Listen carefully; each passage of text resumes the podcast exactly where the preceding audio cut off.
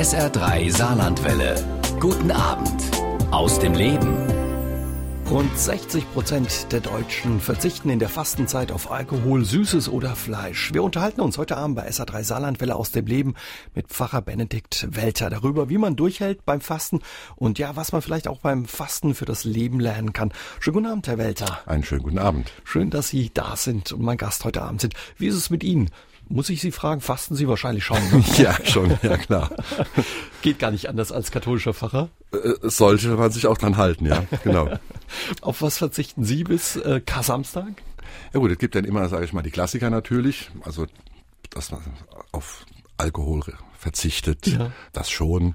Aber ähm, bei uns oder so gewissermaßen nach der biblischen Vorlage äh, soll es auch ein verborgenes Fasten geben. Also etwas, was ich für mich selber überlege, wo ich denke, was ist jetzt dran für diesen 40 Tage? Und äh, das muss ich dann mit meinem Herrgott aushandeln. Mhm, also das dürfen wir nicht erfahren. Nein. okay. Wie ist es schon mal schwach geworden? Aschermittwoch ist noch nicht so lange her, aber nichtsdestotrotz? Nö, also wir sind ja noch in der Anfangszeit. Das ist okay. wie beim Marathon irgendwann, wenn die Beine dann wehtun, und man hat noch Kilometer vor sich, da muss man noch laufen. Sind Sie ein geübter Faster? Äh, fasten Sie schon immer eigentlich oder? Ja, also gut, bei uns, ich komme ja auch vom Land ja. äh, und da war das eigentlich, ja, das war dann auch in Anführungszeichen die gute alte Zeit, wo das irgendwo dazugehörte, mhm. dass man dass mit Aschermittwoch äh, ein gewisser Lebensrhythmus sich änderte und auf Dinge verzichtet wurde, ja. Aber ohne miese Peterei. Das war einfach Bestandteil dieser Zeit. Mhm. Und dafür war die Freude an Ostern dann umso größer. Wenn das Fasten dann eben vorbei war. Das ist ja genau der Punkt. Wie hält man es durch, das Fasten? Viele nehmen sich da einiges vor, aber stellen dann eben fest auf der Marathonstrecke, oh, sie war vielleicht doch ein bisschen länger als gedacht ich denke, es ist wie bei allem, äh, es hängt an der Motivation. Also mhm. das Fasten ist ja für uns jetzt nicht gewissermaßen der Neu der Restart für all das, was mir an Silvester- oder Neujahrsvorsätzen schon daneben gegangen ist, sondern für uns ist es ja motiviert, ich bereite mich auf Ostern vor. Das heißt, es geht zunächst mal um eine religiöse Motivation und äh, dann um die Frage, gewissermaßen, wie ja, komme ich nochmal mit mir selber irgendwo mit dem lieben Gott in Einklang? Weil wir spüren, da sind nicht immer alle die Dinge so, wie sie sein sollen. Und die Fastenzeit ist eigentlich eine Zeit, um ja nochmal so eine innere Klarheit zu gewinnen und viel wichtiger, als dass ich mich jetzt als Held fühle, weil ich auf das oder das oder das verzichtet habe, ist eigentlich, wo tue ich was für mein Verhalten, Verhältnis zu mir selbst und auch zu anderen. Das mhm. ist, glaube ich, eher. Und wenn ich das so vor Augen nehme, dann habe ich eine andere Motivation, als wenn ich nur negativ davon ausgehe, ich muss auf was verzichten. Da kann man irgendwann die Lust dran verlieren. Mhm. Aber wenn ich weiß, es geht um was, dann kann man gut durchhalten. Und ich krieg vielleicht auch was. Also sollte man, wenn ja. ich Sie richtig verstehe, gar nicht so streng mit sich selbst sein, sondern auch gar nicht so Druck aufbauen. Genau, also es geht, es, es geht nicht um eine Art religiöse Olympiade oder so eine Art Fastenleistungssport. Insofern ist das Bild vom Marathon dann noch schon wieder verkehrt, sondern es geht darum, welche Schritte finde ich, tun mir jetzt Not, ja, was brauche ich eigentlich, um nochmal in meinem Leben mich irgendwie innerlich geordneter zu fühlen.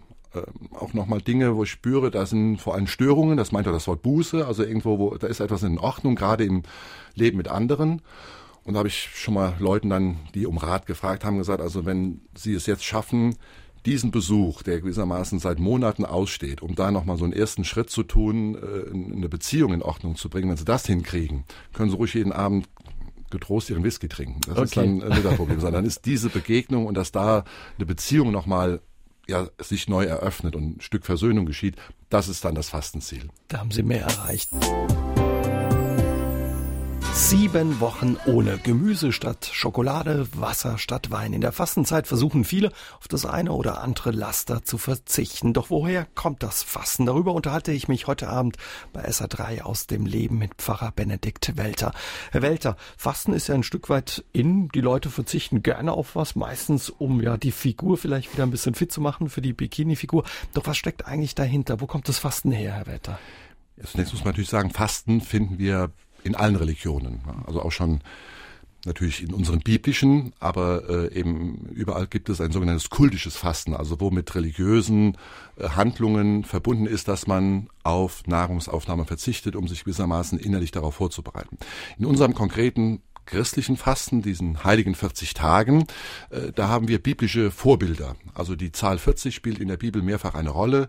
Am Anfang schon 40 Tage Sintflut, dann Mose 40 Tage auf dem Berg Sinai, um die zehn Gebote zu empfangen, dann die Irrfahrt Israels 40 Jahre Strafexpedition durch die Wüste bis zur Landnahme und so gibt es noch viele andere äh, biblische Erzählungen, woran wir dann merken, es geht nicht um eine absolute Zahl von 40, sei es Tagen oder Jahren, sondern hinter der 40 verbirgt sich etwas, nämlich 280 Tage, die braucht der Mensch, um im Schoß der Mutter heranzureifen, geteilt durch die heilige Sieben. Dann kommen wir auf die 40. Kommen wir auf die 40 also die 40 mhm. ist eine Symbolzahl für Neuanfang, Neuorientierung, geistige, geistige Neugeburt.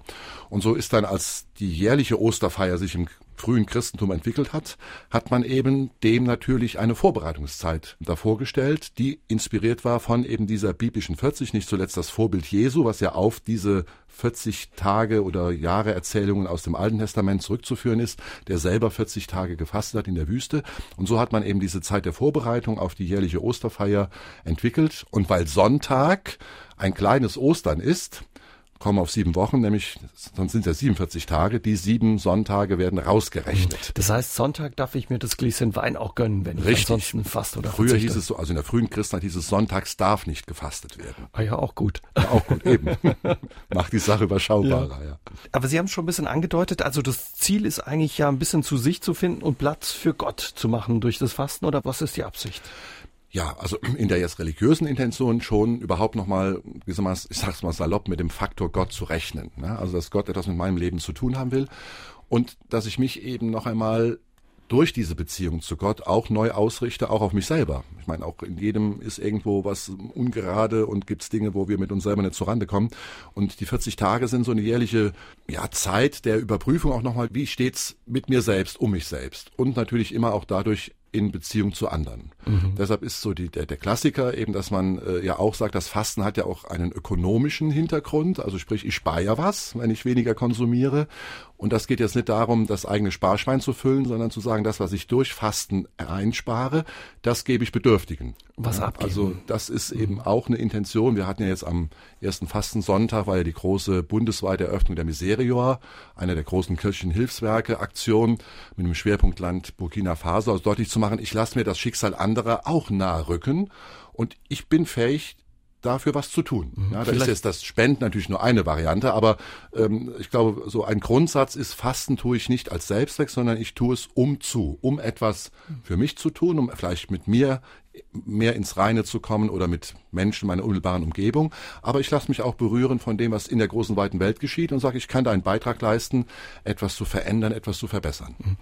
Jetzt haben wir meistens es vom Essen gehabt, aber mittlerweile verzichten die Leute auf ganz unterschiedliche Dinge. Was kriegen sie damit? Das geht vom Handy über das Auto bis da ist der Fantasie genau, keine Grenzen. Genau, gesetzt. wir haben ja auch das, die ökumenische Fastenaktion, äh, Autofasten, ja, seit einigen Jahren. Also ich denke, das ist auch genau das trifft meines Erachtens den Kern der Sachen. Es gibt nicht irgendwie einmal aufgestellte sogenannte Fastengebote und die machen wir seit 2000 Jahren, sondern was ist gerade jetzt in der Gesellschaft, in der ich lebe, was ist da dran, um eben zum Beispiel das Stichwort Autofasten auch klar zu machen, ich nehme das schon ernst, dass ich eine Verantwortung für diese Schöpfung habe und ich versuche Gewohnheiten zu durchbrechen, um dadurch vielleicht auch nochmal etwas zu entdecken. Also es geht tatsächlich ohne. Also es hat auch ein Stück mit Freiheit zu tun. Mhm. Also wenn man also das ich Wort, krieg was zurück dann auch. Ja genau. Also wenn wir das Wort Buße zum Beispiel, das deutsche Wort Buße auf seine Sprachwurzel analysieren, dann sagt das ursprünglich, ich bin frei. Ja? Also indem ich eben auf etwas verzichte, indem ich versuche, Störungen in meinem Leben irgendwie nochmal zu ordnen, etwas äh, ja zu versöhnen, auch in mir selber, dann entsteht auch eine Freiheit. Genauso, dass ich eben merke, ich bin von gewissen Dingen nicht abhängig. Mhm. Also das, ne, also manche Gewohnheiten, Liebgewohnheiten, liebgewordene Gewohnheiten engen mich ja auch ein oder können mich einengen. insofern, wenn ich mir da gut überlege, was ist jetzt für diese Fastenzeit gewissermaßen für mich angesagt, gewinne ich letztlich schon ein Stück Lebensqualität. Zurück. SA3 Saarlandwelle aus dem Leben heute mit Pfarrer Benedikt Welter und unser Thema ist Fasten. Christoph Pfeiffer aus Nonnweiler hat uns eine Mail geschickt. Er sagt, er verzichtet auf Cola und Süßigkeiten, aber erst ab heute, naja, aber immerhin schon mal ein Anfang, Herr Welter. Ne? Natürlich, ja. jeder Anfang zählt. und Gabi Pfeiffer hat uns eine Mail geschickt über SA3. Sie schreibt, ich habe mir vorgenommen, keine Süßigkeiten und Gummibärchen zu essen. Bis jetzt läuft's ganz gut, obwohl ich bei Facebook ständig Schokowerbung angezeigt bekomme.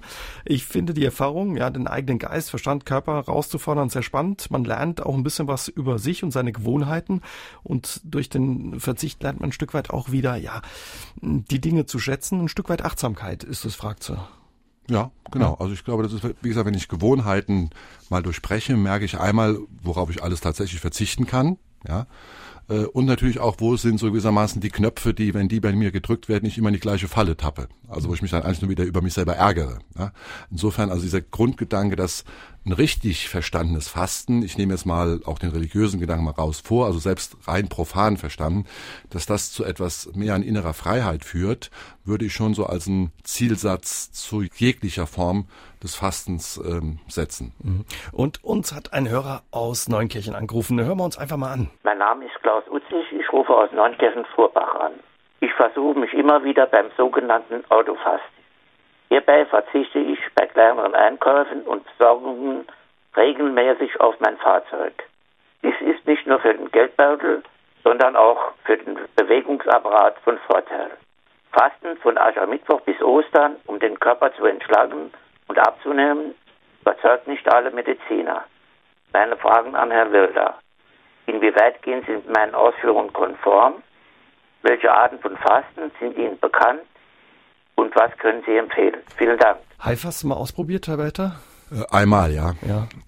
Und? Ist, ist nichts für mich. Also ich stimme dem Hörer voll zu. Also sowohl was er gesagt hat hinsichtlich des Autofastens tatsächlich. Also es ist auch hier ne, nicht nur ich spare was, sondern ich merke, ich kann diese Gewohnheit zu meinen, überall hinfahren zu müssen, kann ich durchbrechen. Und indem ich es durchbreche, gewinne ich etwas. Nicht nur die Bewegung, ja, sondern eben auch etwas für den Geldbeutel.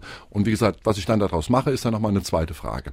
Und dass es natürlich verschiedene Arten von Fasten gibt und dass es Fastenarten gibt, die nur mit medizinischer äh, Begleitung und Beratung durchgeführt werden. Also gerade wenn ich mich wirklich runterfahre, nur noch auf Wasser und Brot. Ähm, und deshalb gibt ja auch die Kirche, jetzt wenn ich jetzt das katholische Fasten nehme, gibt ja solche äh, Mammutübungen noch nicht vor, sondern es ist eigentlich sehr, finde ich, am, am normalen Leben orientiert. Äh, die normale Fastenempfehlung, die offizielle der Kirche, gilt übrigens nur ab 18 bis 60, ja, mhm. äh, in der Fastenzeit einmal am Tag eine sättigende Mahlzeit zu sich nehmen und eben dann dazwischen eher was Kleines, also mal Obst oder Scheibe Brot.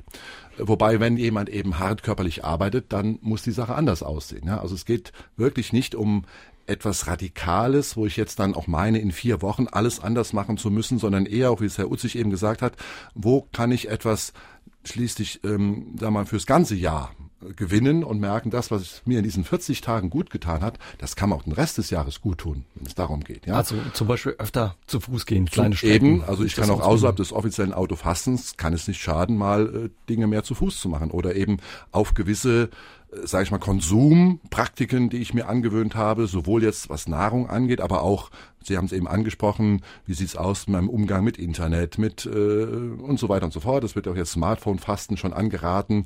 Ähm, also einfach wirklich zu schauen, wie gestalte ich meinen Alltag und wo tappe ich manchmal durch die Gewohnheiten in, in eine Falle, äh, in die ich mir etwas von der Lebensqualität nehme.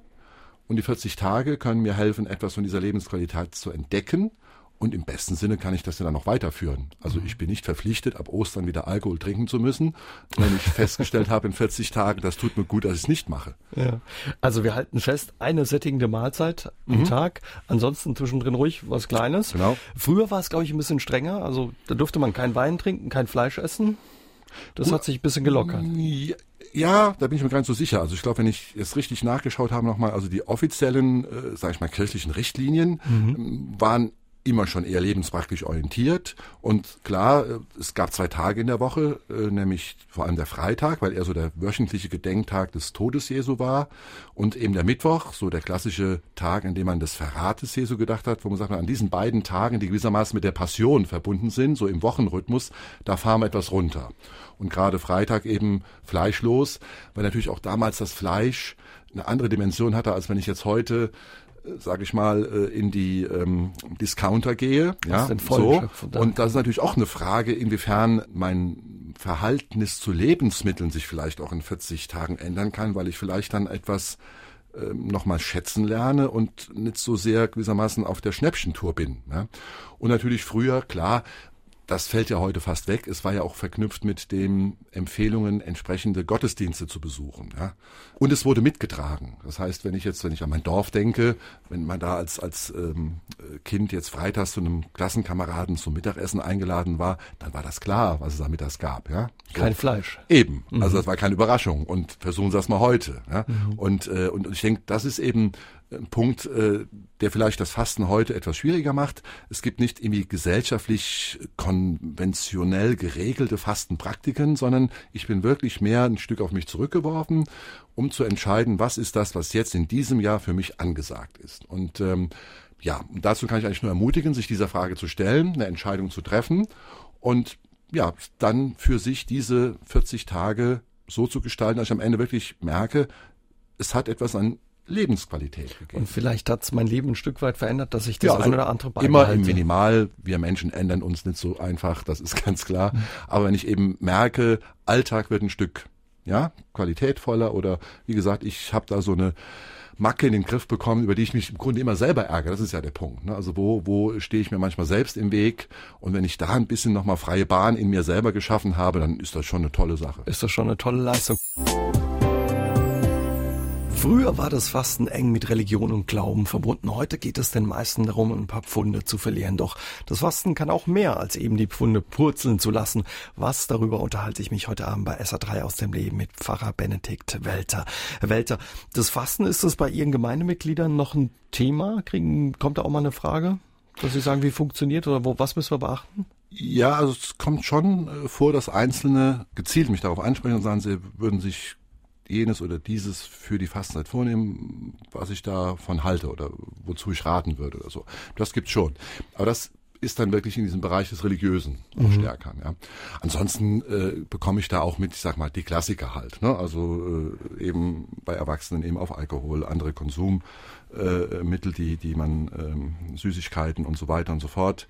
Ähm, aber ähm, das, das andere kommt dann schon auch, dass wirklich Leute gezielt kommen und sagen, ich habe mir unter dem Stichwort diesen einen Vorsatz und das hängt dann meistens eben mit sage ich mal, Störungen im unmittelbaren menschlichen Umfeld. Also da ist so eine Beziehungssache, die da knapper ich schon länger mit rum und das wäre da was, das jetzt mal in der Fastenzeit anzugehen oder so.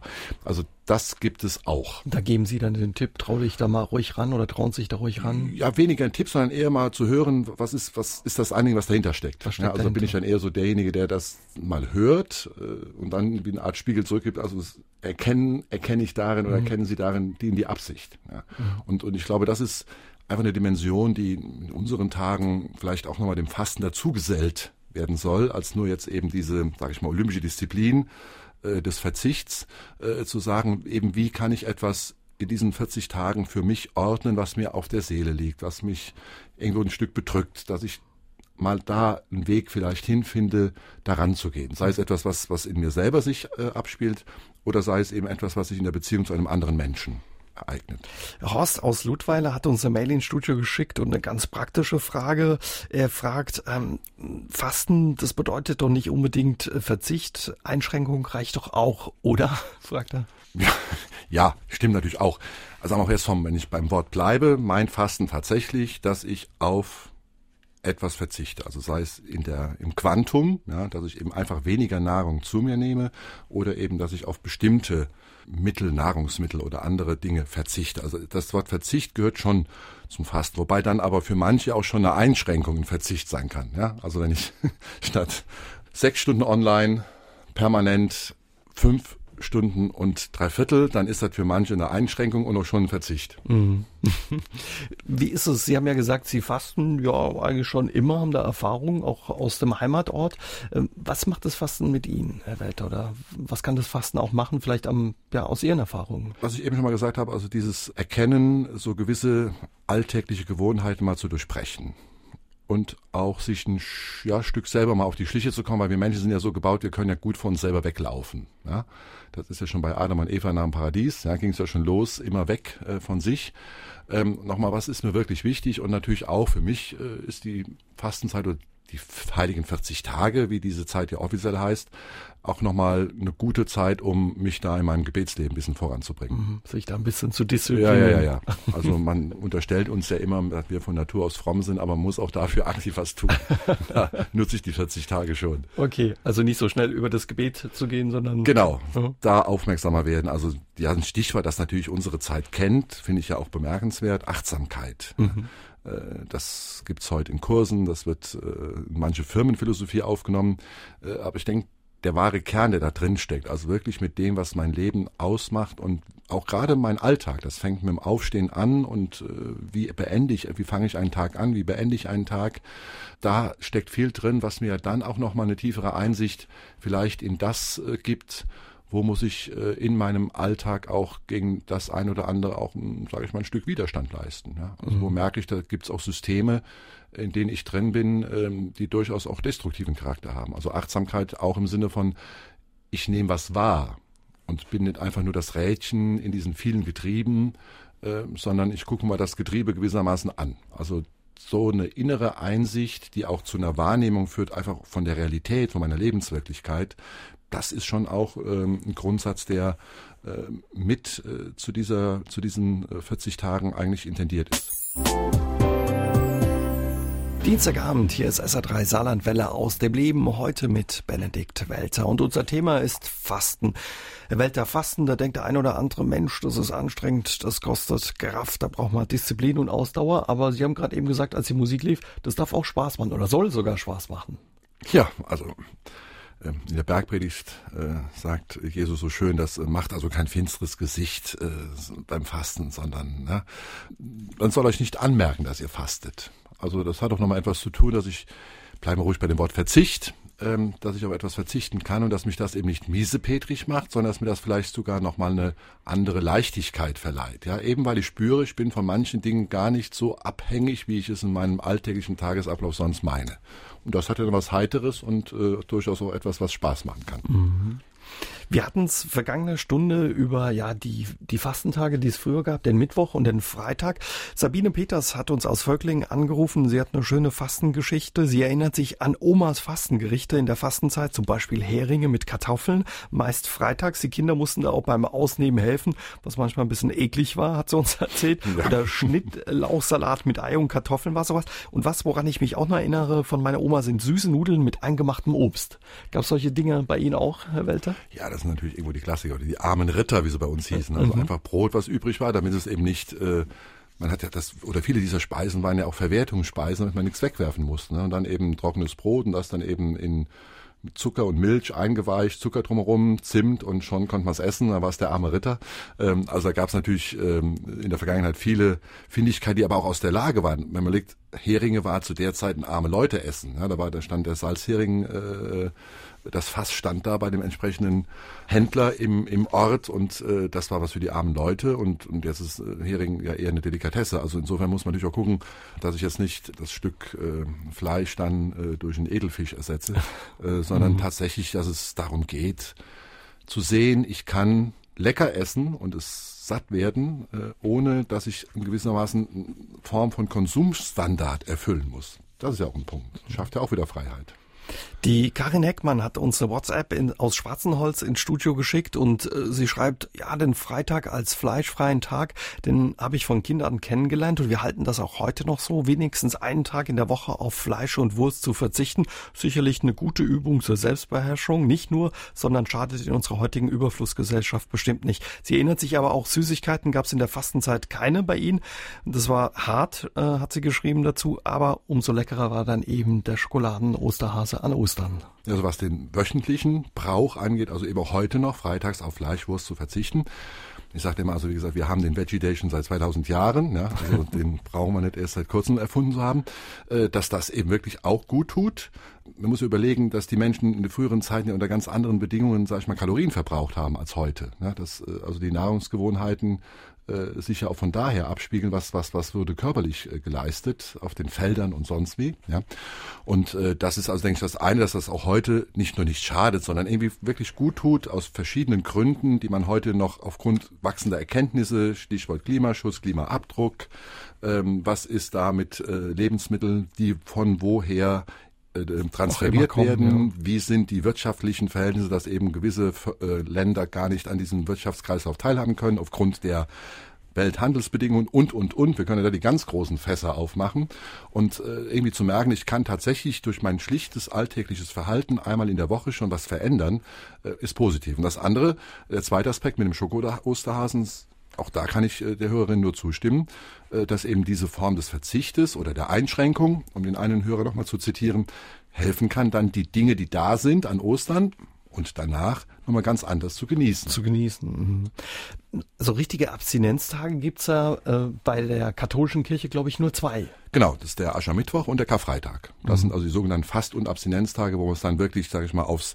Notwendige reduziert. Aber wie gesagt, das gilt für 18 mhm. bis 60 Jahre. Ja? Also die, da muss man immer wieder das Zeitfenster, also wo man eigentlich körperlich gesehen ganz gut zwei Tage im Jahr ganz gut parat kommt, mal so den Gesamtkonsum runterzufahren. Zumal an Karfreitag fällt es bei uns in Deutschland ja noch dadurch leichter, dass ein Feiertag ist. Und meistens schlechtes Wetter. Und meistens schlechtes Wetter. Muss man sich nicht so anstrengen, Kalorien genau. verbrennen. Und ich brauche eigentlich nicht vor der Haustür außer zum Gottesdienst. ja. Nach 40 Tagen der Abstinenz oder des Verzichtes wartet an Ostern auf die Christen ein Fest. Die Kirchen sind dann wieder hell erleuchtet und es darf wieder genossen werden. Über das Fasten und den Genuss danach unterhalte ich mich heute Abend bei SA3 aus dem Leben mit Pfarrer Benedikt Welter. Herr Welter, wie ist es mit Ihnen? Auf was freuen Sie sich an Ostern? Den einen oder anderen Genuss? Also zunächst freue ich mich wirklich mal auf die Gottesdienste in der mhm. Karwoche, also die ja mit dem sogenannten Gründonnerstag beginnen, so dass man wirklich drei Tage am Stück sich in der Kirche aufhält und äh, eben eine eigene, das hat eine eigene Dramatik, das hat eine eigene, ja auch Ästhetik und äh, auch eine eigene innere Wucht, sage ich mal, so dass ich wirklich diese äh, Tage, die einerseits anstrengend sind, aber das gehört, denke ich, auch dazu, äh, wirklich genieße, wo wir die, ja, wo, wo das, was für uns die Mitte unseres äh, christlichen Glaubens ist, dann äh, extensiv gefeiert wird. Mhm. Da braucht nicht nur der Pfarrer Ausdauer an diesen Tagen Nein. im Gottesdienst, auch der Kirchenbesucher. Ne? Karfreitag, die großen Fürbitten oder so, ja. Genau, unter anderem, aber natürlich auch vor allem, wenn ich jetzt schaue, unsere Messdiener, ja. die ja auch wirklich dann bei allen Gottesdiensten dabei sind ähm, und natürlich auch die Musiker, Küster, mhm. Küsterinnen. Also es ist für alle Beteiligten, aber es ist auch dann so ein gemeinsames äh, Tun. Und ähm, also muss ich sagen, wenn dann die Osternacht, die frühe, die um halb sechs am Ostermorgen äh, beginnt, äh, zu Ende ist, dann ist aber wirklich Halleluja-Feeling da. Ja. Mhm. Also da gibt die Kirche ja, Gas, ja. Genau. Große, große Schaubühne. Da geben wir alles, ja. Großes Kino. Wie ist das? Das sind, Sie haben es gesagt, intensive Tage für Sie als Pfarrer auch. Ähm, haben Sie den Eindruck, an Ostern, wenn wir jetzt in die Läden gehen, findet man so schon die Osterhasen, die Schokoeier? Ist es auch nur so ein Großereignis, ein langes Wochenende, wo man länger frei hat? Oder ja, kommen da auch wieder mehr Leute in die Kirche? Oder mehr als sonst im Vergleich des Jahres? Ja, also ich, ich glaube, man muss die Sachen ja, sehr differenziert sehen. Wir leben in einer ja, pluralistischen Gesellschaft, wir leben auch in einer säkularen Gesellschaft, ja, also der Glaube, wie gesagt, aus dem Osterfest äh, wurde halt das Hoppelhasen Frühjahrsfest äh, für viele, äh, wobei letztes Jahr ein berühmter Discounter, dessen Namen ich jetzt wahrscheinlich nicht nennen darf, äh, in seinem Prospekt ausdrücklich erklärt hat, äh, was an Ostern gefeiert wird. Also ich war baff. Mhm. Ja. Äh, also das gibt schon auch. Also ich glaube, es ist ein bisschen gemischt.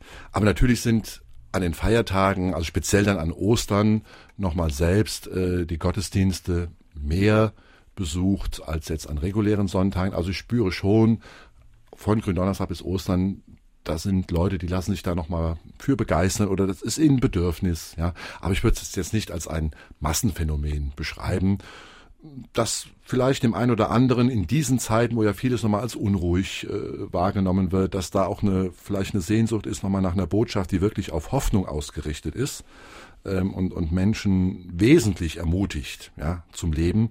Das kann auch eine Rolle spielen. Aber wie schon meine Großmutter zu sagen pflegte, man guckt in keinen rein. Ja, ähm, aber es ist schon signifikant, äh, dass ich merke, dass eine Generation, die man eher abgeschrieben hat, ähm, die jüngere Generation, also gottesdienstlich abgeschrieben, äh, dass ich schon merke, es tauchen äh, mehr Gesichter jüngerer Generation auf, Familien, äh, die gerade auch diese Tage mitfeiern, mhm. in der Kirche mitfeiern. Ja. Das freut den Pfarrer dann. Natürlich. Ja. Und wenn der die Osternacht gefeiert ist, der Gottesdienst, auf was freut äh, der Pfarrer Welter sich dann? Das äh, Ostermahl oder? Genau, wir haben dann im Anschluss gibt's dann das Osterfrühstück mhm. und da freue ich mich dann auf den Kranzkuchen. Dienstagabend, hier ist SA3 Saarlandwelle aus dem Leben. Unser Thema heute Fasten und mein Gast ist Pfarrer Benedikt Welter. Und Elfriede Maurer hört uns in Merzig zu und hat uns angerufen und sie hat sich einiges vorgenommen für die Fastenzeit, Herr Welter. Sie will ein bisschen weniger Radio und Fernsehen konsumieren, stattdessen mehr Briefe schreiben. Bis jetzt hat sie schon 60 geschrieben. Wahnsinn. Nicht Wahnsinn. irgendein Brief, sondern die werden auch schön ausgeschmückt, bunt und kreativ gestaltet.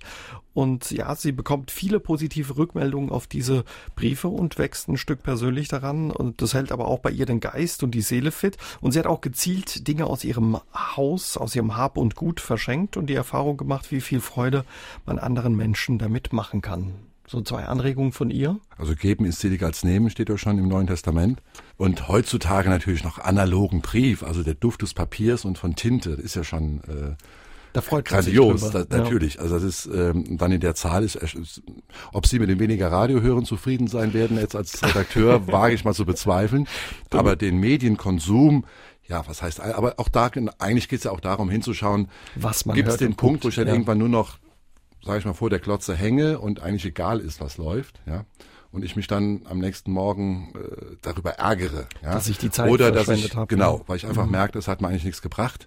Also auch da geht es eben nicht, es geht nicht um radikale Lösungen, sondern es geht wirklich um eine Aufmerksamkeit für mein alltägliches Leben. Und da kann Fasten helfen, dass ich ein Gespür auch dafür bekomme, welches Gewicht haben denn die Dinge. Ich nehme gerne das Bild eines Mobiles. Ja, also ein Mobile muss es, alles, was da dran hängt, muss sein Gewicht haben. Sobald eins Übergewicht dich wird, verknottelt sich alles. Ja?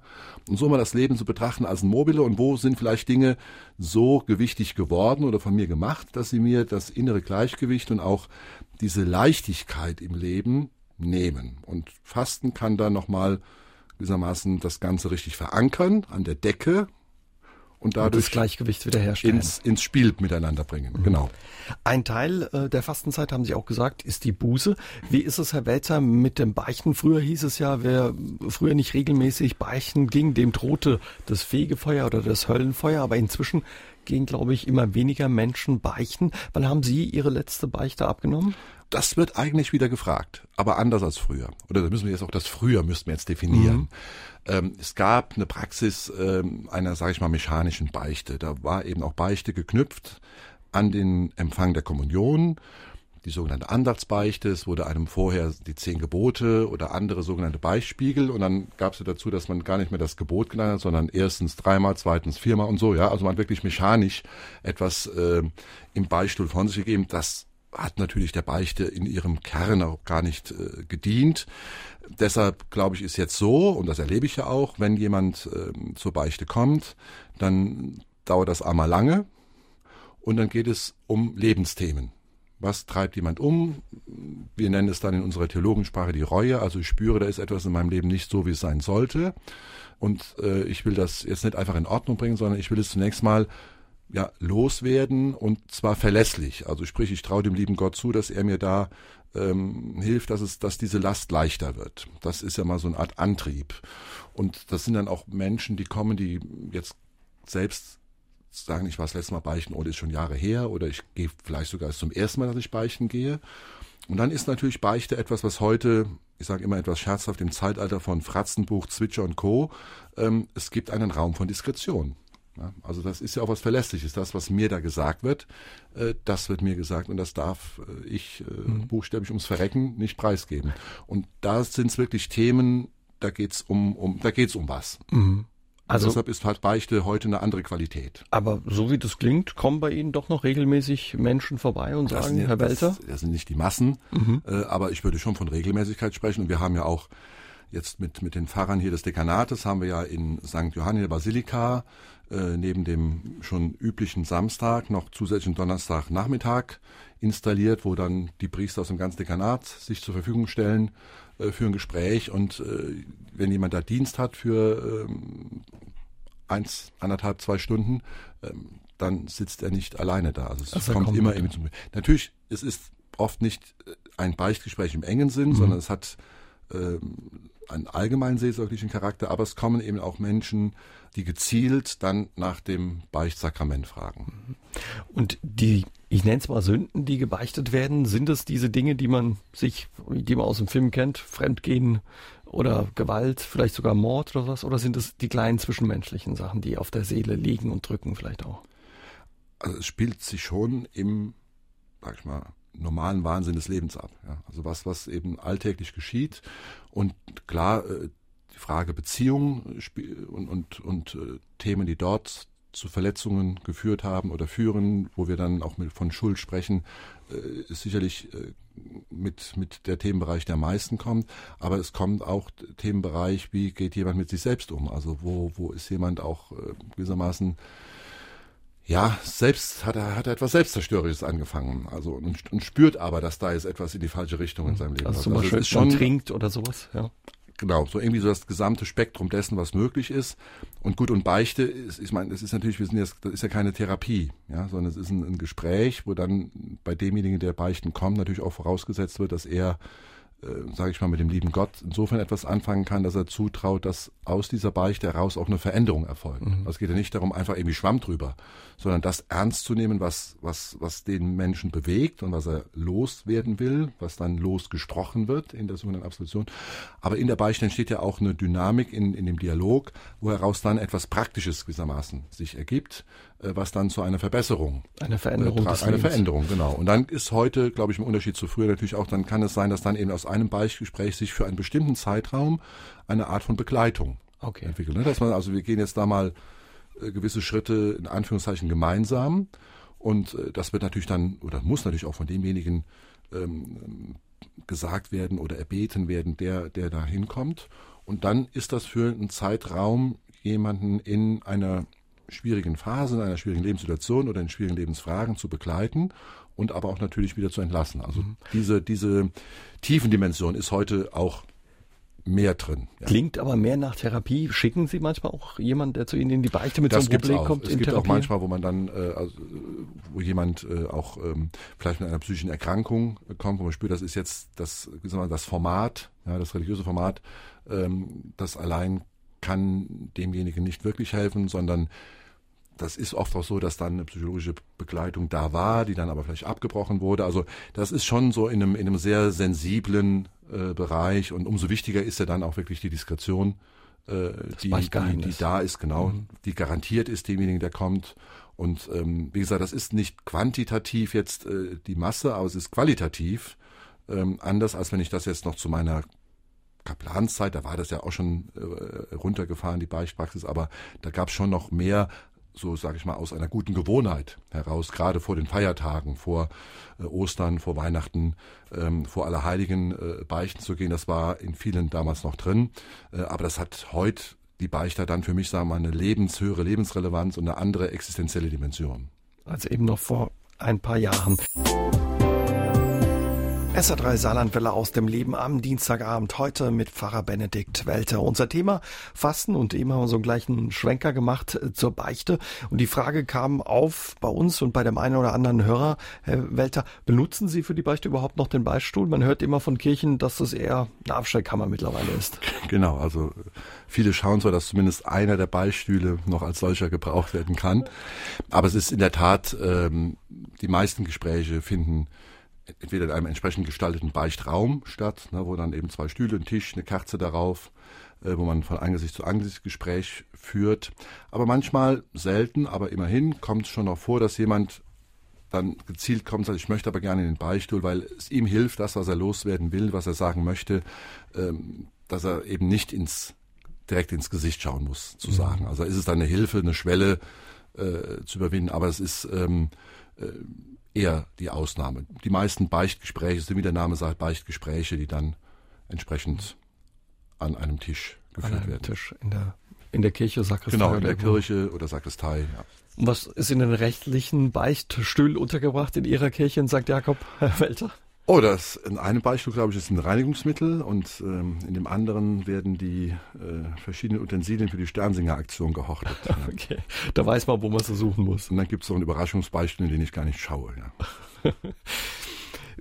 haben Sie schon viele Beichtgespräche hinter sich? Sie haben äh, mir vorhin erzählt, als die Musik lief, 25 Jahre sind Sie Pfarrer? Da hat man wahrscheinlich bin ich Priester. Priester. Pfarrer bin ich jetzt, genau, ja. Ja, über die Jahre kommt einiges sammelt sich schon einiges an, ja. Mhm. Wie ist das mittlerweile? Können die Leute auch im Internet beichten? Nee, also es gibt also verschiedene äh, Portale, weiß ich schon mitbekommen. Aber die Beichte lebt genau von der Begegnung von Du zu Du. Mhm. Ja. Und, ähm, und es geht ja auch ähm, darum, eben wirklich in dieser, also es geht ja letztlich, dass diese Begegnungssituation zwischen dem, der beichten möchte und dem Priester die Beichte hört, ähm, dass da gewissermaßen Kirche sich ja auch darstellt. Das ist ja, ist ja ein Gottesdienst, ja. Und dass vor allen Dingen eben, ich sag mal, formal objektiv durch die sogenannte Lossprechung erfahrbar gemacht wird, es gibt die Möglichkeit des neuen Anfangs. Und die garantiere ja nicht ich, nicht der Priester, sondern die garantiert Gott. Ich bin ja lediglich der, der diese Zusage Gottes zu einem Menschen gewissermaßen formal, objektiv äußert dass es immer die Möglichkeit des Neuanfangs gibt. Und dann hängt es eben auch mit, ähm, sage ich mal, an der sogenannten Buße, also im Grunde mit dem, der beichtet, zu finden, wo kann er, je nachdem, um was es geht, erste Schritte für sich in die richtige Richtung machen, um das dann eben wirklich auch erfahrbar für sich wieder ins Gute zu wenden. Mhm. Und die Buße, sind es noch die zehn Vater unser, gegrüßet seist Maria oder ich praktiziere es eigentlich, ich gebe immer gerne zwei Arten von Bußen auf. Eine, eine, sogenannte Gebetsbuße. Das hängt dann von dem jeweiligen, natürlich von dem Menschen ab, auch von dem, was äh, besprochen wurde. Das kann ein äh, bestimmtes Gebet, was man auswendig kennt, sein, aber es kann auch sein, dass ich einen Psalm oder einen Abschnitt aus der Bibel ähm, oder eine, eine Abschnitt aus dem Gebetbuch sage, nehmen Sie das mal mit äh, für die nächsten Tage und dann eine sogenannte praktische oder Tatbuße, wo es dann wirklich auch darum geht, etwas in Angriff zu nehmen, etwas zu tun, Schritte in die Richtung, die dann eben dahin führen, dass etwas zumindest mal gut werden kann.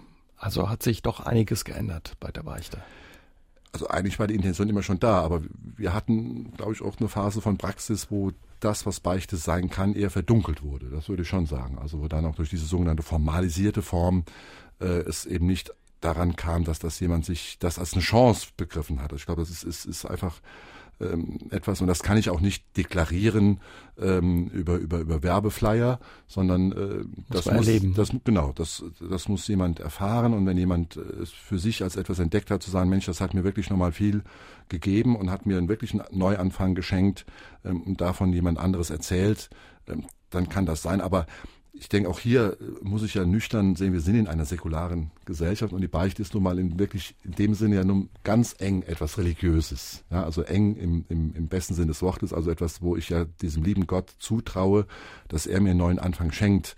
Und ähm, deshalb kann ich das nicht so als ein, sagen wir, flächendeckendes äh, Beratungsangebot betrachten. Dafür haben wir auch andere Stellen. Also ich denke, das ist ja da, dass wir für andere also für viele Möglichkeiten, wo Menschen Rat und Tat suchen, ja, da, da gibt's viel und das ist gut so. Und die Beichte ist halt irgendwie eine ganz individuelle, ganz auf das jeweilige Ich ausgerichtete Form, jemandem in der Feier eines Gottesdienstes, in dem Sakrament, wie wir ja sagen in unserer Kirche, die Möglichkeit des Neuanfangs, die ihm von Gott her eröffnet wird, zuzusagen.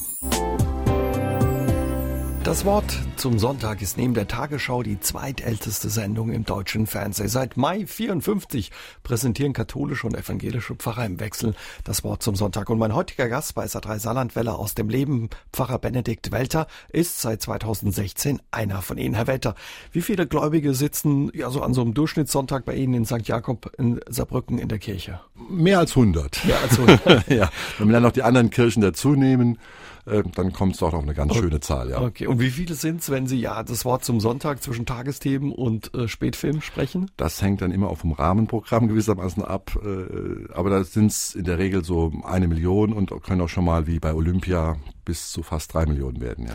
Keine schlechte Quote. Ne? Ja. Mhm. Wie ist es? Äh, hat man da Lampenfieber auch? Es ist ja so, dass die Sendungen Wort zum Sonntag vorher aufgezeichnet werden. Äh, und äh, da ist natürlich dann ein Studioprozess äh, mhm. zu überstehen. Ja, also da kann es dann schon mal dazu kommen, dass man einfach mehrere Aufnahmen natürlich machen muss, bis dann für Regisseur und, und die mich beratenden, begleitenden Redakteure ähm, auch dann so der Eindruck entsteht, ja, das ist, das kommt jetzt so rüber, wie es rüberkommen soll, und das ist jetzt vom Sprachfluss oder von der Gestik und ähm, das, aber das ist ja dann gewissermaßen in, in der grünen Hölle, wie man das ja sympathisch nennt, in dem Studio ähm, und ist ja kein Live-Auftritt, sodass dann die Aufregung sich ähm, ja auf einfach auf die Aufnahme selber konzentriert und natürlich sich selber innerlich so aufzuladen, zu wissen, dass ich jetzt spreche, muss so wahrgenommen werden, als ob ich im Moment eben zu dieser eine Million, bleiben wir mal dabei, ähm, sprechen würde. Hm. Gucken Sie sich das Wort zum Sonntag dann an? Oder? Von den Kolleginnen und Kollegen, ja. Okay. Aber das ist mein eigenes nicht. Nein. Mögen Sie nicht, oder? Nee, nee. Wenn man zum Fernsehen will, ist bei uns hier eigentlich in der Regel so, dass es ein Casting gibt. Mussten Sie da auch durch, Herr Welter? Ja, gab es auch, ja, tatsächlich. Also es gab, äh, also das war, wir haben ja von der Struktur, also es gibt einen Rundfunkbeauftragten des Bistums Trier am Saarländischen Rundfunk, den Wolfgang Driesen, den viele sicherlich auch von Sendungen kennen. Und der kam auf mich äh, unter anderem zu, weil wir im Radio schon manche Dinge gemeinsam gemacht haben. Und ähm, dann gab es noch andere von anderen Diözesen und anderen an anderen Sendeanstalten. Und dann hat eben dieses Gremium aller Rundfunkbeauftragten an den einzelnen ARD-Sendeanstalten plus dann noch äh, von der Deutschen Bildungskonferenz äh, die dafür zuständige Referentin, die haben dann eben ausgewählt und ähm, sich für mich entschieden. Mhm. Also klingt aber nach einem strammen Casting, was Sie da hinter sich hatten. Ja, also war mal eine Probeaufnahme und dann ging es aber nochmal so live, gewissermaßen Standby äh, in Bonn damals war das und ja, Mhm. Ich war dann selbst überrascht, dass ich dann am Ende gewählt wurde. Musste man Sie überreden äh, zum Wort zum Sonntag oder haben Sie gesagt, ja cool, mache ich gerne? Das war schon überreden. Also ich, ich bin ja auch rein, ist, weil ich das wusste, es war eine Auswahl, sage ich, okay, das kann jetzt nichts schaden, da mitzumachen, weil ich ja hin und wieder mal in meiner Funktion als Dächern ja auch schon mal zum aktuellen Bericht gebeten werde für verschiedene Themen. Und da ist mal so eine Kameraerfahrung nochmal zu bekommen, da auch nochmal so ein bisschen von Fachleuten äh, ähm, ja eine, eine, eine Schulung zu erfahren, sage ich, das ist also für die Dinge, wo du dann in deiner Funktion als Dächernd ähm, tätig bist, ist das ja schon mal hilfreich. Also dümmer wirst du davon ja schon mal nicht. Aber dass das am Ende tatsächlich dazu kommt, äh, in, ins Team äh, der Wort zum Sonntagssprecherinnen und Sprecher aufgenommen zu werden, habe ich nicht wirklich drauf spekuliert. Mhm. Und das hat äh, dann für Respekt oder Freude gesorgt, als es klar war? Also mehr Respekt und eher mulmiges Gefühl. Also war jetzt, also ich habe da kein Hurra geschrien, muss ich wirklich sagen. Ja. Von den Kollegen im Fernsehen weiß ich, ja, wenn die vor die Kamera gehen, da spielt es auch eine Rolle, was sie anziehen. Da redet der Regisseur mal mit, die Maske. Wie ist es beim Wort zum Sonntag bei Ihnen?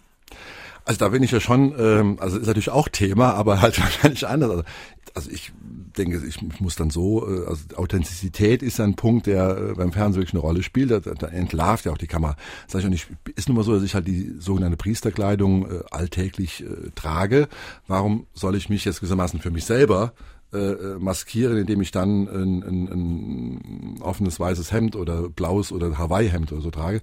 Also dann trage ich das, Collar, wie man es ja nennt. Mhm. Und das ist dann schon mal eher, dass das in anderen Redaktionen, also ich habe auch hier von und, beste Unterstützung vom SR, also das ist so, ja, eigentlich finde ich sehr sympathisch. Ein Kollege vom SWR hat mal äh, der Frau Lessel-Waschbüsch, die ja für den mhm. ähm, Rundfunk, Kirchenrundfunk äh, zuständig ist, ähm, dann auch gesagt, ja, der Don Camillo aus Saarbrücken. ähm, fand ich ja ganz sympathisch. Ähm, aber es ist schon so, dass das äh, auch schon mal, äh, ja, einfach als Fremd oder Verfremdung ähm, weil natürlich klar, das ist, ich bin dann als Amtsperson Anführungszeichen erkennbar, das hat dann vielleicht auch für den einen oder anderen einen Abschaltreflex, weil das eben negativ assoziiert ist. Mhm. Aber ich habe es bis jetzt durchgetragen und ist auch so, dass offensichtlich ja man sich dann an mich gewöhnt hat von Seiten sowohl verschiedener Redaktionen in anderen Sendeanstalten. Gut, also noch gehe ich dann so ins Studio. Dürfen Sie Ihr Collarhemd tragen? Genau. da gibt's aber auch verschiedene Farben, glaube ich. Ne? Ja, also man muss natürlich immer gucken, also schon mal ein bisschen mit Anthrazit, weil das ist natürlich jetzt im Fernsehen, ist ja Farbe und wenn man dann nur schwarz-weiß, da, da, dann kann schon mal so eine Nuancierung, mhm. kann das Ganze schon mal erleichtern. Und natürlich, was beim Wort zum Sonntag ganz, ganz wichtig ist, da kümmern sich aber Gott sei Dank die Frau Lessel-Waschbüsch und der Wolfgang Driesen drüben, äh, ist eben welches Hintergrundbild ja, das ist ja jetzt so eine zentrale Datendatei von der ARD, wo dann für jeden Sprecher und jede Sprecherin, die müssen dann, und das muss halt mühsam digital aufbereitet in die äh, Technik integriert werden.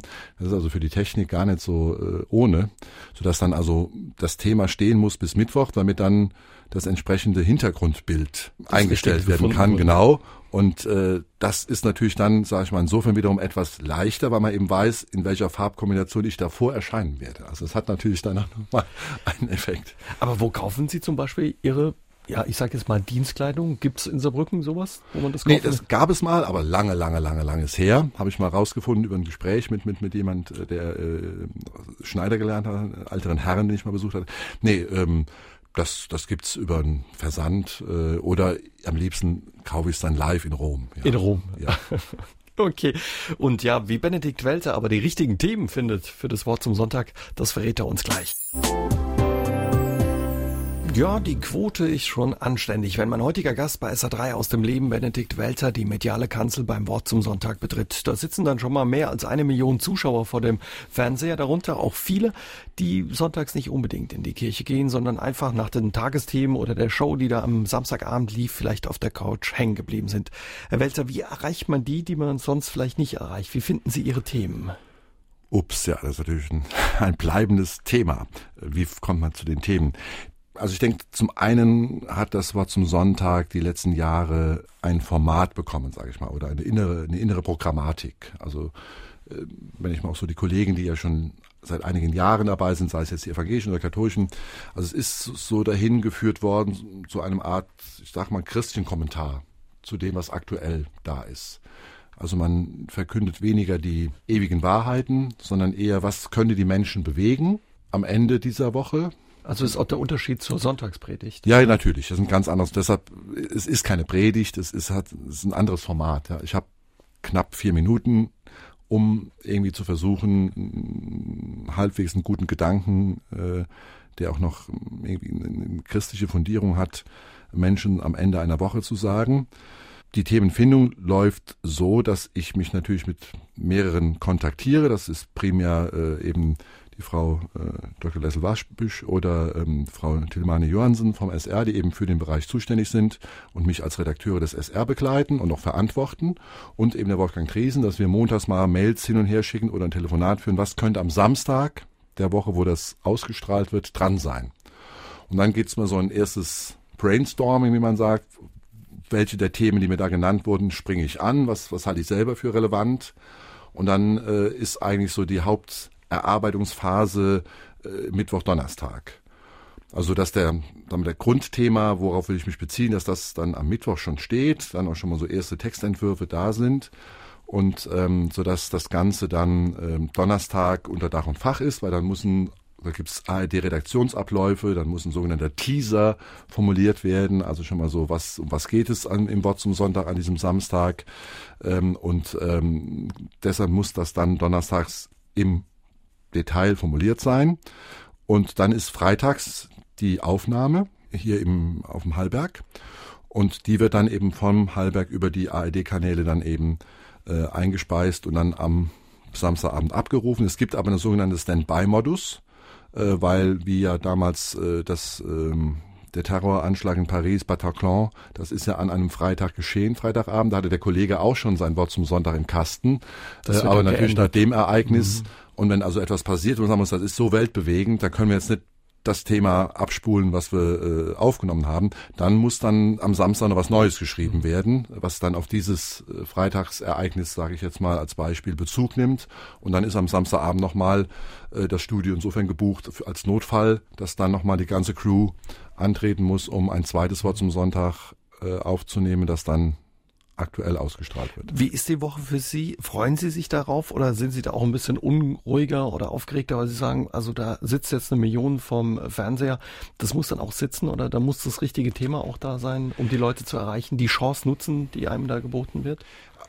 Also es ist auf jeden Fall ähm, anstrengender und noch ein Stück belastender als die Arbeit, die ich an der Sonntagspredigt allwöchentlich machen muss. Ja, auch da muss ich mich anstrengen, auch da muss ich versuchen, was was kann ich den Leuten jetzt. Aber das ist natürlich ein anderes Format mhm. und vor allen Dingen man hat ja dann auch die Gesichter, die man kennt. Äh, und hier spreche ich ja im Grunde in den dunklen Raum äh, hinein äh, und und und kann etwa so Pi mal Daumen äh, abschätzen und das ist Samstag spätabend und und und. Also es sind ja viele Faktoren, die einfach mit zu berücksichtigen sind. Und insofern ist die Erstellung ähm, des des Textes also finde ich jetzt aufwendiger, aber Gott sei Dank mit Unterstützung. Also wie gesagt, meine Redakteure, die mir da helfen und noch Kollegen aus meinem Umfeld, die ich bitte mit draufzuschauen und dann nochmal sprachlich was zu kletten, weil es ist ja ein Sprechtext und nicht ein, ein, ein, ein Lesetext. Ja. ja. Und, und, und der muss halt eben äh, und für dreieinhalb Minuten oder 3,50, das ist für Fernsehformat das ist verdammt viel, das, ja, ist lang, ja. das ist lang. Und das, einen Text dann so äh, hinzubekommen, also einen Sprechtext so dann auch zu formulieren, dass die Leute wirklich von A bis Z dranbleiben, ja, ähm, weil das ja heutzutage auch alles irgendwie dann geguckt werden kann, gibt's dann irgendwann so den Abschaltreflex oder sonst wie, ja, äh, wird ja alles ausgewertet, die Quote, die Quote, die Quote. Also das ist schon, würde ich sagen, dann eine Woche, die dann auch so strukturiert wird, dass dann auch das Wort zum Sonntag im Mittelpunkt ist. Das heißt, dann sind andere Termine, muss ich dann einfach reduzieren und damit ich die Zeit habe, um an diesen Texten zu arbeiten. Und der Papiereimer ist bei Ihnen voller in der Woche im Büro. Gut, dass es die Löschtaste gibt, ja. Benedikt Welter ist heute Abend mein Gast bei SA3 aus dem Leben. Er ist katholischer Pfarrer in Saarbrücken und spricht regelmäßig das Wort zum Sonntag hier bei uns im Ersten. Und ja, das Wort zum Sonntag, Herr Welter, war ja ursprünglich eine Programmunterbrechung oder so war es gedacht gewesen. Sie haben vier Minuten gehabt, die Leute zu packen. Wen wollen Sie damit erreichen? Da sitzt ja manch einer vom Fernsehen, der nicht unbedingt sonntags bei Ihnen in der Kirche sitzt. Ja, es ist sehr gemischt die vor dem Fernseher sitzen. Und ähm, also ich persönlich versuche gewissermaßen in diese äh, Grauzone, in, in die ich dann hineinspreche, also vielleicht eher so auf die zu zielen, äh, oder vielleicht denen einen Gedanken mitzugeben, die eben gerade, sage ich mal, das als Pausen, ne, also die berühmteste Chips und äh, Bierholpause der Republik, ja, vielleicht dann hängen bleiben und sagen, natürlich mal bis zum zum Schluss an und ähm, ja, vielleicht ist auch als ein Gedankenempfinden dann, wo sagen, hey, okay, kann ich was mit anfangen. Äh, es gibt natürlich auch viele ähm, durchaus kirchennahe Hörer, also Zuschauerinnen und Zuschauer des Wort zum Sonntag. Also es ist halt so eine Gemengenlage und, und für mich ist natürlich dann eher so, äh, in die Richtung kann ich jemanden davor abhalten, jetzt einfach weiter zu zappen, ja, und dann bleibt er vielleicht doch noch hängen nach den Tagesthemen weil wir in so einer differenzierten äh, gesellschaftlichen Situation sind, auch, auch sag ich mal, religiös, plural und säkular und alles Mögliche, ist das Wort zum Sonntag natürlich auch eine Chance, jetzt äh, ja mal vielleicht, wenn es gut geht, äh, Menschen anzusprechen, die sich vielleicht sonst so eher vom Kirchensprech nicht angesprochen fühlen ähm, und gleichzeitig aber natürlich nicht die zu verschrecken, denen es wichtig ist, ein gutes Wort auch mit, mit christlichem Inhalt äh, wenn sie den Samstagabend beenden, damit ins Bett gehen zu wollen. Also mhm. es ist wirklich eine, also eine gut zu überlegen, was da gesagt, also was, was ich da sage, weil es eben so eine sehr unterschiedliche Publikumsgruppe ist, die das gegebenenfalls dann wirklich bis zum Ende sich antut. Ich weiß, Ihr erstes Wort zum Sonntag war das Thema Stimmungsschwankung. Was hatten Sie noch so für Themen? Was stand da an? Das letzte war Thema, Thema, das Thema Tohu Wabohu, also äh, eben dieses gefühlte, äh, die Welt ist irgendwie aus den Fugen und, und, und äh, was geht da? Ähm, dann ging es auch einmal um die berühmte, das war eigentlich eine alte Story, Weisheitsgeschichte, um die berühmten drei Siebe, also wie geschieht bei uns Kommunikation, was, was teile ich einem anderen mit? Also ja, also in der Regel sind die Themen abgeleitet oder kommen oder werden inspiriert von dem und dann natürlich ah, genau die die über die ähm, starken Männer ja also als es so anfing Trump Präsidentschaftskandidat Erdogan und so ist auch schon lange her ähm, also was ist so irgendwo im Nachrichtengefühl der Menschen da welche welche Botschaften werden zurzeit wahrgenommen und eigentlich das was so da ist also auch an Nachrichtenlage das eben mal mit einem christlichen Gedanken zu konfrontieren. Mhm. Das, das, so würde ich so die, die Aufgabe formulieren, der ich mich versuche zu unterziehen in der Erarbeitung eines Textes fürs Wort zum Sonntag. Was für Reaktionen kriegen Sie da? Ich glaube, das Wort zum Sonntag ist auch auf Facebook aktiv. Haben Sie auch schon mal einen ja, Shitstorm es, abbekommen? Es, es, äh, also der, der kommt dann über Mail an. Also es gibt ja dann die Möglichkeit, wie das ja heute so ist, äh, dass man dann über diese Wort zum Sonntag äh, Mailadresse reagiert und dann merke ich, also wenn ich dann politische Themen anspreche, also das gerade auch beim ersten Mal, äh, da habe ich ja auch dann im letzten Satz auf, das war ja damals äh, so diese Wende in Anführungszeichen in der Stimmungsschwankung, deshalb ne, vom Willkommenskultur plötzlich kamen die Ängste in den Vordergrund. Und habe ich dann auch zu einem Thema wie seh, sehen wir christlichen Umgang mit, mit, mit Menschen, die auf der Flucht sind, äh, weil ihnen in der Heimat jegliche Lebensgrundlage entzogen wird. Und da kam dann auch äh, ein Mail, äh, Hate Speech, wie man heute sagt. Also da merkt man auch an einem anderen, nach einem anderen Wort zum Sonntag, da kamen dann Elaborate von, von organisierten Atheisten, also, ne, die, also, wo ich sagen muss, die Sendung war gerade rum, äh, und dann kriege ich dann fünf Seiten geschrieben. Also das soll mal einer zeigen, dass er das innerhalb von einem Monat, äh, einer Minute hinbekommt. Mhm. Ähm, also da gibt es, glaube ich, schon äh, verschiedene gut organisierte Gruppen, gerade auch aus, aus politisch entsprechender Ecke, die dann, wenn da in der Richtung, war auch letztens bei dem Tovabo, habe ich nur mit einem Halbsatz, weil das war in dieser Woche auch diese sogenannte Dresdner Rede von einem gewissen Abgeordneten einer gewissen Partei, die mit A anfängt. Ähm, erwähnt und schon kam dann da massiv Reaktion. Also Herr Höcke. So Sie, nach dem Motto, ja. der Höcke, genau, was ich mir denn da als subventionierter Pfaffe ähm, äh, unterstelle, würde der Höcke wäre viel intelligenter als wir alle Pfaffen und dass man sowas sagen kann. Und über, also soll es in diesem Ton. Also schon Dinge, das, das, also das merke ich auch, dass das äh, nimmt einem dann auch den, den Spaß an der äh, Sache Wort zum Sonntag. Insofern, äh, dass ich dann am Ende denke, oh je, was kommt da jetzt schon wieder? Ja, so. Aber es gibt genauso äh, andere, die sagen, Mensch, danke und oder ich habe normal gar nichts von dem, was äh, Kirche sagt, aber ich bin jetzt hängen geblieben und das und das, was Sie gesagt haben, dafür möchte ich mich bedanken. Also es ist wirklich so eine Mischung. Aber wenn es in aktuelle Themen geht, dann gibt es auch, sage ich mal, organisierte Kräfte. Das geht ja nicht nur mir so, sondern all den Kolleginnen und Kollegen, die dann auch berichten, äh, dass es dann auch schon mal, also einer Kollegin ist dann schon mal vor Jahren widerfahren, dass sie wirklich dann einen richtigen Shitstorm auf, auf allen Ebenen hatte. Und da überlegt man sich natürlich dann auch, muss ich mir das antun, muss ich weitermachen. Also so mhm. schlimm ist es mir noch nicht ergangen, aber das spielt schon, muss ich ehrlich sein, immer auch mit nach dem Motto, wer wird jetzt da wieder. Was für eine Sau wird mhm. da durch das Dorf getrieben. Genau. Pfarrer Benedikt Welter ist heute Abend mein Gast bei SA3 Saarlandwelle aus dem Leben. Wir hatten es eben über das Wort zum Sonntag. Herr Welter, wann sind Sie das nächste Mal wieder dran? Wissen Sie schon? Am, die nächste Ausstellung ist am 18. März, dem Samstag, ja. Okay, notieren wir uns mal. Mhm. Wissen Sie schon, um was es geht? Nein. Da kurz vorher ich, dann wieder. Genau, das ist richtig. Was ist dann dran? Ja. Gibt es so ein Thema, wo Sie sagen, das würde ich gerne mal dem großen Publikum äh, ja, präsentieren im Wort zum Sonntag? Mm, nee. Also ich, also ich versuche, ich weiß ja, ich bin ja selber jetzt, jetzt ein Jahr drin, aber ich merke so, es hilft mir, wenn ich sagen muss, es geht ja nicht darum, dass ich was zu sagen habe, ja, sondern dass ich versuche von dem, was irgendwo bei den Menschen dran sein könnte an Gedanken, da was was zu finden, was was äh, dann gewissermaßen als ja eine Hilfe oder ein Beitrag oder ein guter Gedanke ist, um in diesem heute so wie es ist auch einen Glaubensaspekt oder ein Glaubensfragment zu entdecken, was vielleicht als hilfreich mhm. empfunden wird. Ja. Also es ist nicht eine Bühne, also ich sehe es nicht als eine Bühne, sondern es ist ein, ein Auftrag und es ist auch etwas, was äh, ja natürlich nicht nur herausfordert, sondern auch eine Verantwortung hat. Äh, und die versuche ich dann wahrzunehmen, indem es wirklich darum, dass ich versuche, auf das einzugehen, was ist irgendwo angesagt, im Sinne von was ist da, ohne jetzt im Sinne von trendy, ja, aber was berührt die Menschen und vielleicht dort, gerade weil es berührt ist, heißt eben auch, man ist irgendwo verletzlich, aus dem Glauben heraus etwas zu finden, was in die Situation hinein gesprochen werden kann. Ja. Aber das Thema für die nächste äh, Predigt am Sonntag, die haben Sie schon grob im Kopf? Das, das ist was anderes. Die, ja, ja, da habe ich eine ganze Woche Zeit, äh, immer wieder dran zu arbeiten und das, das ist ja, ja, das ist dann Okay, ein anderes am Vorgehen. Sonntag da habe ich auch mehr Übung drin.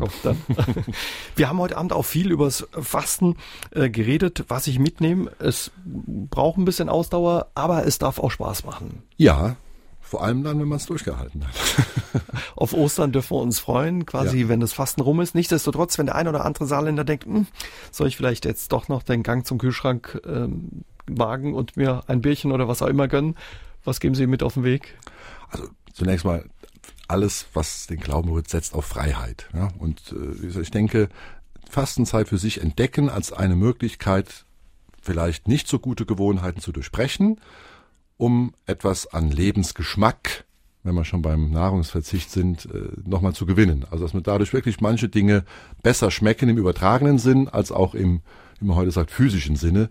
Das wäre doch schon was. Und wie gesagt, was mir wirklich dann Anliegen ist, wenn ich es schaffe, in meinem unmittelbaren Umfeld die 40 Tage so zu nutzen, dass es zwischen mir und einem anderen nach 40 Tagen besser zugeht, das wäre der noch größere Gewinn. Wunderbar, Herr Wetter. Vielen Dank für das Gespräch. Das Gerne. war spannend und hat Spaß gemacht. Ihnen viel Spaß weiterhin beim Fasten. Danke. Und viel Erfolg für das Wort zum Sonntag und bis demnächst einfach mal. SR3 aus dem Leben. Immer dienstags im Radio, danach als Podcast auf sr3.de.